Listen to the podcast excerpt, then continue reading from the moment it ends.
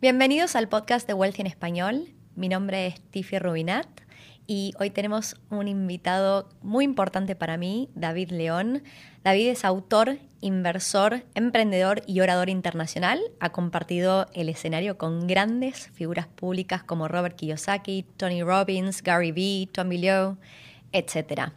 Y el motivo por el cual es una persona tan importante para mí es porque también es el fundador de Wealth Mentors New Zealand, que es donde yo Em, junto con mi pareja hicimos nuestra mentoría en Nueva Zelanda y así es como me metí en el mundo de las inversiones en propiedades, así que fue en mi vida una gran transformación, hubo un antes y un después. Bienvenido David, ¿cómo andás? Muy bien, y, como, encantado de estar aquí contigo, eh, siempre un placer y a ver lo que puedo compartir y cómo puedo ayudar a, tanta gente como sea posible. Em, sí, la verdad es que siempre que pasamos tiempo, la última vez fue justo antes de que explotara el tema COVID. Vos estabas de visita acá en Sydney y siempre es un placer, aprendo cosas nuevas charlando, así que eh, un gusto tenerte hoy en el podcast de Wealthy. así que voy a arrancar con la primera pregunta porque es un podcast corto y esta pregunta está muy relacionada con lo que yo escuché en uno de los eventos que hiciste en ese evento que hiciste en marzo antes de, que pasara esto del COVID. Em, escuché tu historia acerca de cómo arrancaste vos a invertir en propiedades y me encantó y me encantaría que la compartieras con la audiencia. Muy bien, pues eh, yo empecé sin dinero eh, y creo que es una de las mejores formas de poder empezar. Eh, porque al no tener nada que perder, pues pasa por todas. Vas al 100% y después un poco más. Así que yo estaba trabajando en perfumería y cosméticos en tiendas en, Inglaterra. Eh, yo estudié en Estados Unidos, hice mis uh, degrees en, Science, en ciencia, y, y, después me mudé a Inglaterra y ahí estuve de verdad trabajando en Harrods, en Selfridges, en Harvey Nichols, en todas las tiendas importantes, en, simplemente haciendo esto. Eh, que, parece que una tontería, pero eh, la verdad es que podía ganar más dinero eh, en, el perfumería y cosmético que en lo que había estudiado.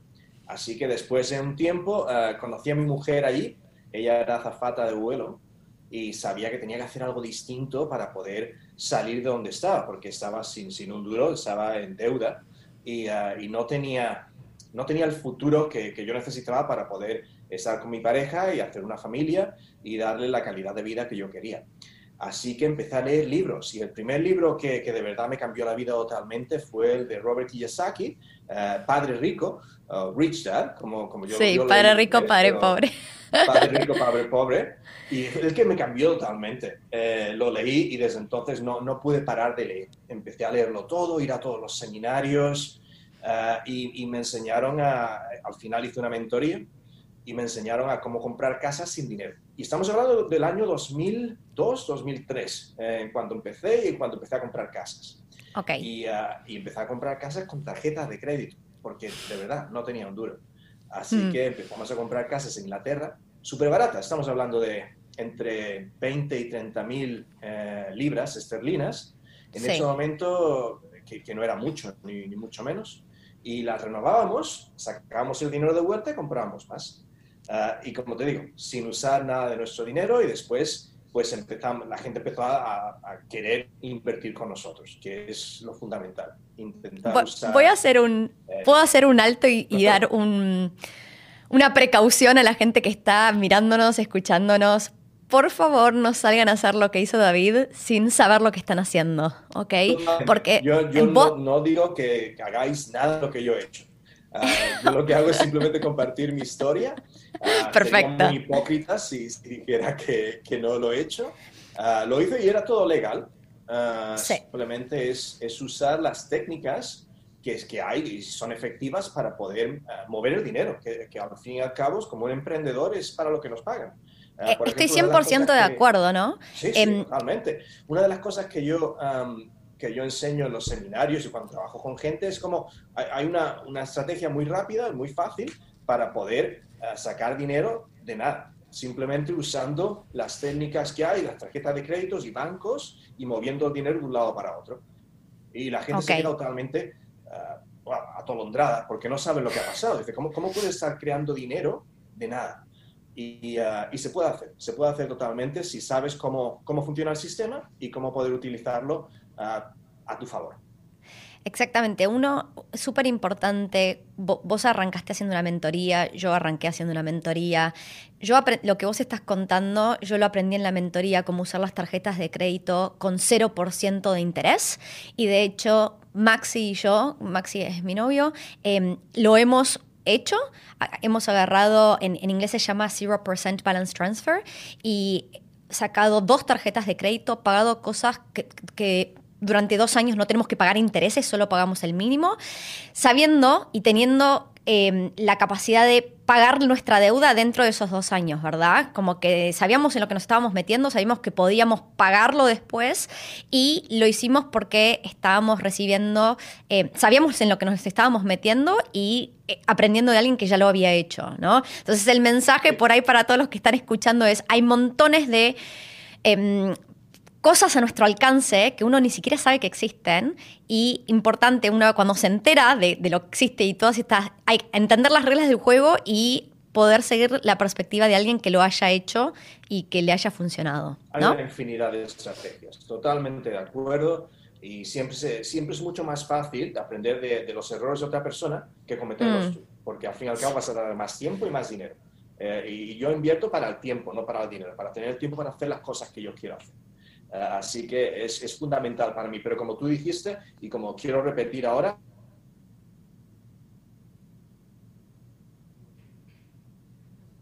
Ok, estamos teniendo un poquito de problemas con el internet, me parece, con la conexión de David, em, porque se nos cortó tanto el video como el audio. Qué lástima, estas son las cosas que pasan cuando estamos en vivo. Vamos a ver si vuelve rápidamente. Hmm. y estoy mirando a los chicos que están atrás del estudio y viendo a ver si podemos hacer algo para que funcione esto, pero me parece que es el internet del lado de David, que es complicado de... Em, ok. Guys, I'm gonna turn, voy a hablar en inglés. Um, in English, I was just mentioning we were trying to get David back if his internet were to come back. David. aquí estoy. Justo estaba diciendo que estas son las cosas que pasan. ¿Me, puedes escuchar? Sí. ahora te podemos ver y escuchar. Sí, sí. Creo que... Muy bien, lo siento mucho, no sé qué ha pasado, pero se cortó totalmente. Sí, fue la conexión de internet y estas son las cosas que pasan cuando hacemos shows en vivo. Así que vamos a retomar donde, estábamos. Estábamos hablando de todas estas técnicas y yo quería preguntarte em, acerca de cómo vos manejás el riesgo con tus inversiones. Es una buena pregunta, porque para mí yo siempre he sido muy, muy conservativo en la forma en la que invierto. Al principio, claro, no tenía nada que perder, así que puedes, puedes arriesgar un poco más, ¿no? Pero ah, desde entonces siempre, siempre solo con, minimizando eh, el tipo de riesgo que vas a tener. Y siempre que inviertes hay un riesgo, no te pueden decir que, que no hay riesgo, siempre lo hay, pero hay que minimizarlo. Y mi fórmula ah, fundamental para poder minimizarlo es que la inversión te esté pagando no que tú pagues para la inversión, porque las cosas cambian. Y sobre todo cuando, cuando estamos hablando de inversión inmobiliaria, la gente le gusta el ser rico enseguida, ¿no? Eh, con poder invertir y ya, en, en, un año vas a poder retirarte.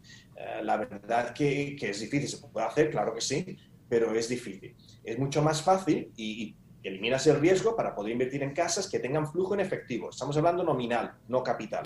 Eh, o sea, que el dinero que te pague, la diferencia entre el alquiler y la hipoteca, lo que estés pagando de, y todos los gastos que tenga, va a ser favorable para ti. Eso significa que si, lo, si, si hay un cambio como el que tenemos ahora con COVID, ¿no? hay un cambio súper grande en el sistema que significa que, que, probablemente los precios de los inmuebles van a bajar. Si estás invirtiendo solo para, para la ganancia capital de esos inmuebles, pues, pues te vas al garete. No funciona.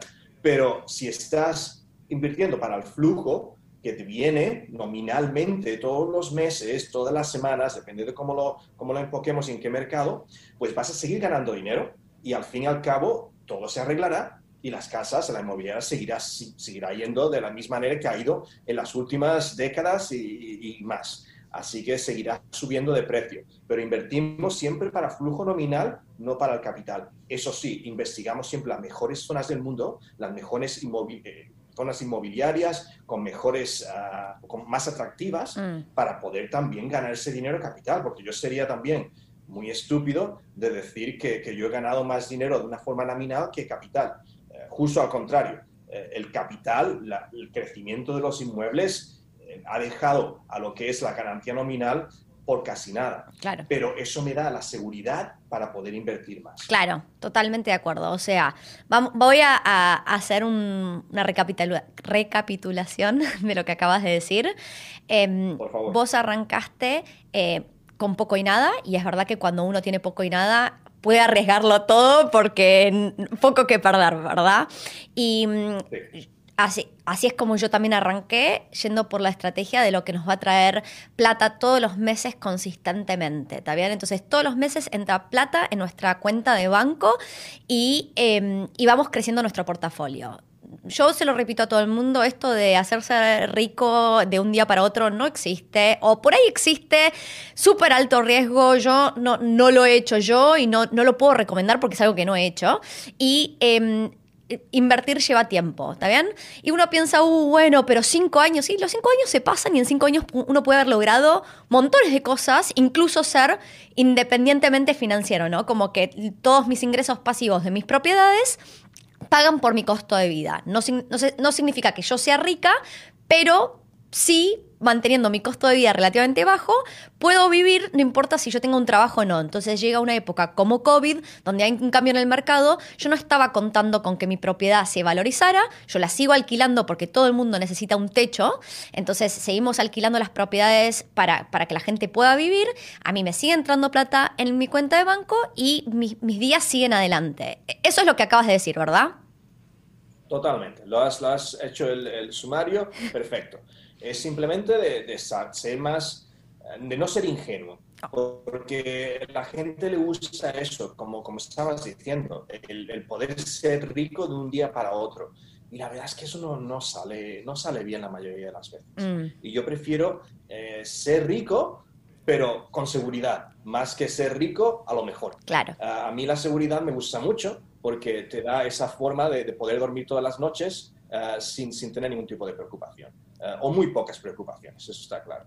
Eh, y eso es lo que te da la inversión inmobiliaria de, una manera em, conservadora, pero efectiva. Exactamente. Y fíjate, yo empecé, como te digo, 2003, estamos hablando de 17 años, que 17, 18 años, son, son muchos años de inversión. Exacto. Em, y, y, no pasó todo rapidísimo, pero la verdad es que los primeros 3 o 5 años compramos una barbaridad e hicimos cosas increíbles. Y la gente suele subestimar lo que puedes hacer en, cinco años, pero normalmente crees que vas a hacer mucho más de lo que vas a hacer en 12 meses. El primer año es difícil porque no ves las ganancias, no ves el progreso.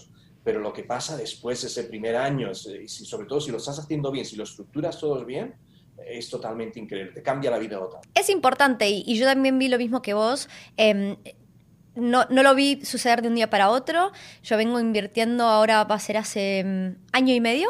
Y los los primeros 12 meses no vi ganancias, pero yo ya en los últimos 6 meses empecé a ver un cambio. Y, tal cual lo que decís vos, yo creo que uno subestima lo que puede hacer en 5 o 10 años, ¿no? Y es eso, es poder tener esa perseverancia y consistencia en el tiempo, no la emoción de, bueno, voy a hacer mucho, mucho, mucho, como cuando uno arranca el gimnasio.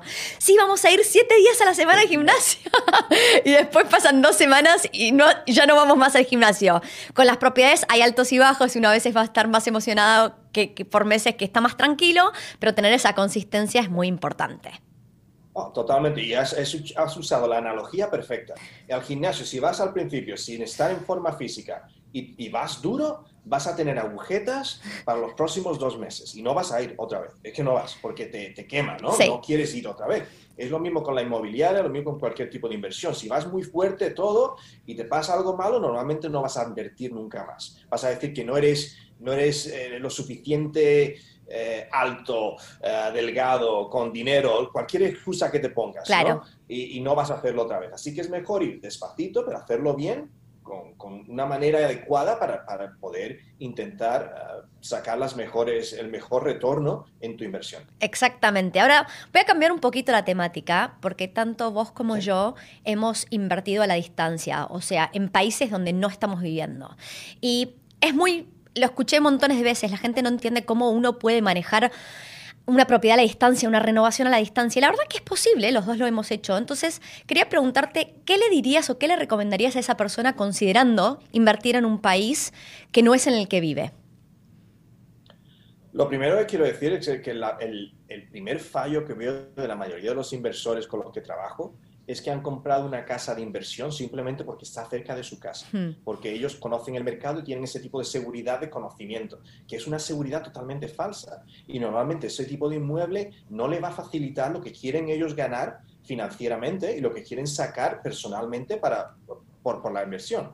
O sea que, es, totalmente falso lo que están haciendo. Están invirtiendo en, algo que creen que conocen, pero no lo conocen de verdad. Hmm. y la verdad es que no funciona. Así que esa, esa falsa seguridad de invertir en algo simplemente porque está cerca de donde tú vives es, totalmente ilógica. Hmm. Tienes que invertir en algo que te funcione de una manera real, de una manera efectiva. Y, da igual donde esté. Si tú estás haciendo cosas en la casa, si tú estás ah, arreglando el bate, ah, haciendo, pintando, haciendo todas esas cosas que la gente hace, no tienes una inversión, tienes otro trabajo. Claro. Y eso no es una inversión. Yo siempre, siempre, siempre he sido muy vago, la verdad, siempre desde pequeño, ¿no? Siempre he buscado la fórmula de hacer menos posible para poder vivir una buena vida como buen español, ¿no? Em, viviendo y, pasándolo bien, intentando que, que, si tengo una inversión, que sea una inversión, que yo no siga trabajando más. Así que si tú no lo estás haciendo, lo que tienes que tener es un buen equipo que te vaya a ayudar cuando las cosas vayan mal, porque va a haber problemas. Y da igual que sean en Australia, como en Argentina, como en España, como en Nueva Zelanda. Es totalmente irrelevante. Lo que tienes que tener es un gran equipo a tu alrededor y saber que la inversión merece la pena, que te lleva donde vas a querer ir. Si tienes esas dos cosas, da igual donde esté eh, el, inmueble. Es cuestión de que te, que te lleve a donde quieras ir y que tengas un buen equipo. Simple. Me encanta, me encanta el mensaje, estoy 100% de acuerdo. El equipo es una de las cosas más importantes que uno tiene que, construir em, y, es, es un equipo que tiene que funcionar obviamente cuando las cosas están yendo bien y también cuando están yendo mal. Ahora, David, eh, solamente porque estamos llegando al final, hay dos preguntas más que te quiero hacer para poder ya finalizar el podcast y nos estamos quedando sin tiempo. La primera es, ¿cuáles son tus mercados preferidos para invertir, además de Nueva Zelanda? Yo siempre veo varios factores hmm. y no, no, voy a entrar en los factores porque no tenemos tiempo. Pero te voy a decir los mercados donde estamos invirtiendo ahora mismo es Nueva Zelanda. Sí. Yo tengo inversiones en Australia. A mí Australia me encanta como mercado. Ah, pero son inversiones capitales más que nominales. Me parece que es para un eh, inversor un poco más avanzado, ¿no? Totalmente. Mm. Es, es, un mercado más, más complejo y donde necesitas ah, más, más dinero y, la, y, más tiempo ¿no? para que las cosas vayan bien. Sí pero es un mercado muy apetecible porque siempre hay mucha gente que quiere ir a Australia, porque es un sitio eh, increíble. A mí me encanta, segunda casa. Eh, y después invertimos en Estados Unidos y en Inglaterra. Ok.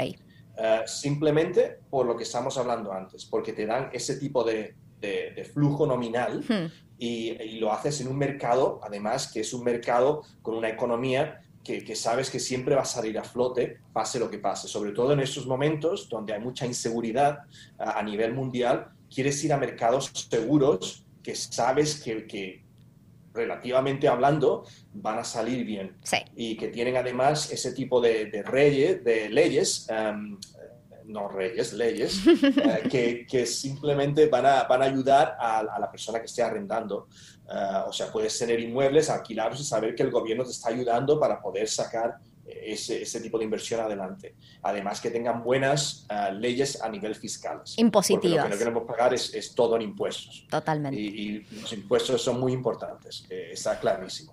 y tenemos muchas estrategias para poder minimizar ese tipo de impuestos, sobre todo cuando estás empezando. Porque si estás pagando todos los beneficios en impuestos, una gran mayoría, pues la verdad es que te, te deja parado, ¿no? Te, te, cala el coche, como decimos en España. Así que lo, que lo que queremos es pagar lo mínimo, sobre todo al principio, para poder ir creciendo y después, claro, pagamos los impuestos como deberías hacerlo. Pero uh, queremos crecer tanto como podamos. Y esas son las, los cuatro mercados que ahora mismo estamos um, invirtiendo de una manera más agresiva. Me encantaría invertir otra vez en España, pero la verdad es que no funciona ahora mismo. Eh, como, como, mercado, eh, es un mercado que no, no me da lo que yo necesito y a la mayoría de los clientes le pasa exactamente igual. Um, hay mercados en, en Sudamérica que estamos estudiando, pero relativamente hablando, no te dan la seguridad ahora mismo que, que nosotros queríamos tener. Claro, eh, y eh, con economías desarrolladas uno tiene una cierta seguridad acerca de, bueno, llevo plata y la puedo sacar del país, la estabilidad, la inflación, que la inflación impacta los préstamos y las tasas de interés. Y todo eso, eh, cuando hablabas de las, leyes de taxes, todos son componentes muy importantes a la hora de invertir y determinar en qué países quiero invertir, en qué países no tiene tanto sentido hacer una inversión. Sí, yo, yo, miro, normalmente son siete indicadores que tengo y siempre los, los, uh, los veo, los leo y intento sacar conclusiones adecuadas con esos siete. Y uh, son fundamentales para poder definir si un mercado me viene bien para ese tipo de inversión o no. Perfecto. Bueno, voy a cerrar con la pregunta eh, de cabecera para nosotros, que, que es, ¿qué significa riqueza o wealth en inglés para vos? Para mí la riqueza, como dije antes de una manera uh, muy escueta, es simplemente el tiempo, el tiempo que me da para hacer las cosas que quiero hacer. Yo tengo una hija de 12 años uh, y me encanta pasar tiempo con ella y hacer las cosas que quiero hacer cuando las quiero hacer, uh, sin tener que, pedir permiso ni, decir ni, ni, pensar que, que, me va a poder poner una, en una situación financiera inadecuada. es poder hacer lo que quiero hacer, cuando quiero hacerlo, con quién quiero hacerlo. Me da ese tipo de, seguridad eh, y, de fiabilidad. Eh, y eso es lo que es la riqueza para mí. El poder, eh, el poder pasar el tiempo con la gente que de verdad merece la pena pasar. Me encanta, me encanta esa definición. Eh, David, antes de, cerrar, voy a decirle a la audiencia, ya sea que nos están mirando en video, en vivo, o están escuchando el podcast, eh, si escucharon algo que les parece que les agregó valor, no duden en compartirlo con sus amigos. David, quiero agradecerte mucho, mucho, mucho, mucho todo lo que me has dado a mí en mi carrera como inversora y por participar de este podcast. Y ojalá nos estemos viendo en, en una siguiente edición. Seguro que sí, que nos vemos pronto. Cuando quieras, es simplemente cuestión de ayuda. Uh, y ha sido un placer. Tú eres un placer trabajar contigo y, uh, y seguro que, que, veré muchas cosas gigantescas uh, de ti, Max. Muchas gracias. Un saludo a todos. Venga, un saludo, un abrazo.